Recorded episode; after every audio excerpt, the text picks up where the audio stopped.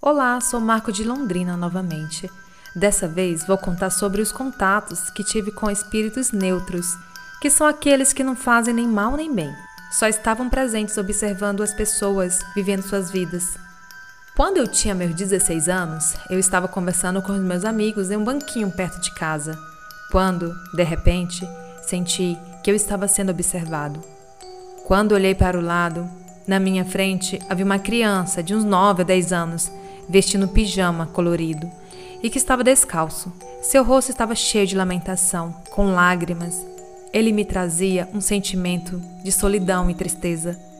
Eu tentei perguntar a ele por que estava triste, mas o mesmo não respondeu. Meus amigos responderam que não estavam tristes, e eu disse: Vocês não, ele, e apontei para a criança. Daí eles disseram que não tinha ninguém. Depois de alguns minutos, a criança desapareceu. Em outro dia, olhando para as janelas dos blocos, vi uma mulher debruçada em uma das janelas, olhando fixamente para o pátio, onde as crianças estavam brincando. O problema é que nesse apartamento não morava ninguém, desde o dia em que houve um incêndio criminoso, onde um homem um dia chegou bêbado em casa Pegou um litro de álcool e despejou sobre sua esposa que dormia no sofá e ateou fogo. A esposa morreu queimada e o esposo se matou. Essa mulher vivia dando doces às crianças do condomínio. Ela era muito boa. Essa última que vou contar talvez apareça para mim pela culpa que ela carrega. Havia uma senhora no condomínio onde moro que, acredito eu, havia dado chumbinho para diversos animais dos moradores, inclusive para minha cadelinha. Todos morreram por conta do veneno.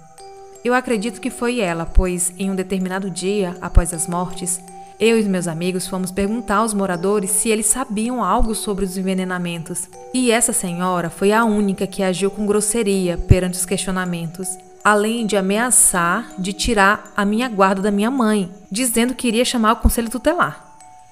Depois do ocorrido, ela passou a baixar a cabeça sempre que me via, ou eu passava por ela.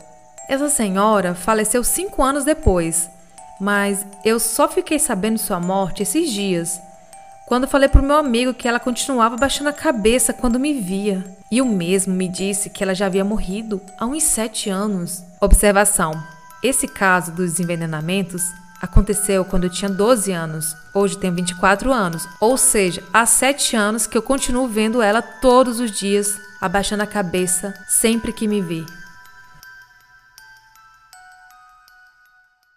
Você acabou de ouvir mais um relato enviado no e-mail assustadoramente@outlook.com. Gosta dos relatos? Então siga o podcast no Spotify e também no Instagram, assustadoramente_podcast.